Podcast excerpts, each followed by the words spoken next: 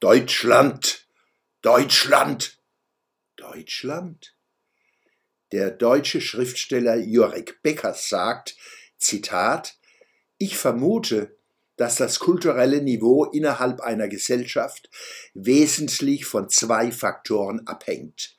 Vom Selbstbewusstsein ihrer Mitglieder und von deren Zuversicht, das heißt vom Vertrauen in die Zukunft. Denn kulturell zu handeln und zu leben hat zur Voraussetzung, dass man seine Art zu leben und sich zu verhalten für einigermaßen wichtig hält und dass man der Überzeugung ist, diese Art zu leben und sich zu verhalten sei wert, fortgesetzt zu werden und dass man an diese Fortsetzung glaubt. Ich spreche von der Art, miteinander umzugehen, in der Kultur sich in allererster Linie äußert. Zitat Ende.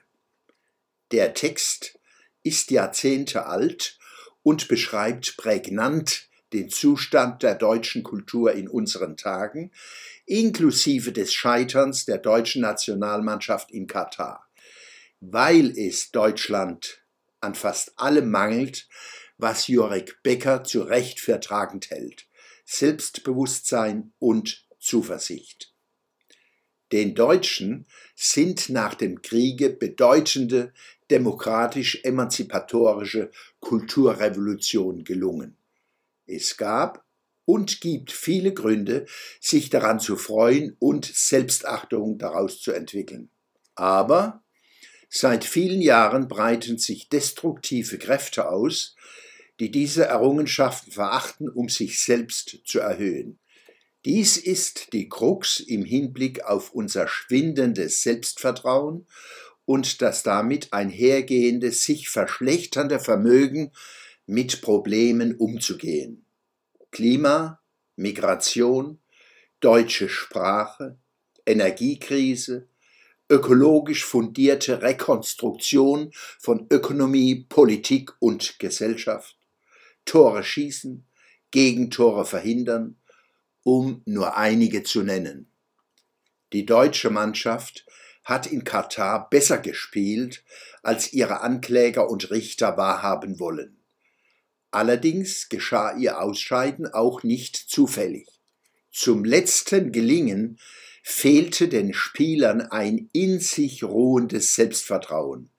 Wer ein Tor schießen will, muss daran glauben, es schießen zu können, und zwar genau in dem Moment, in dem er abzieht.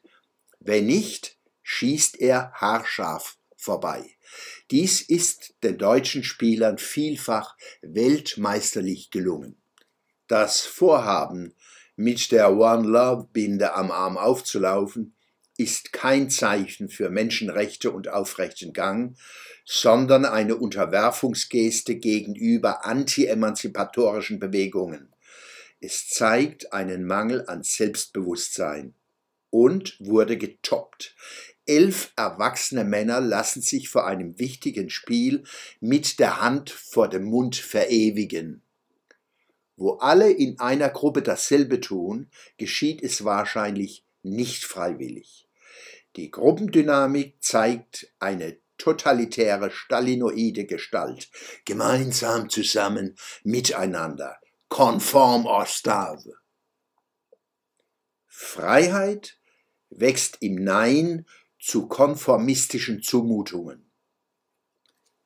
Ich bin kein Freund von Hohn und Häme, aber dass die deutsche Mannschaft von manchen in Katar verabschiedet wurde, mit einer Hand vor dem lachenden Mund und der anderen mit Winke-Winke-Geste, kann ich verstehen.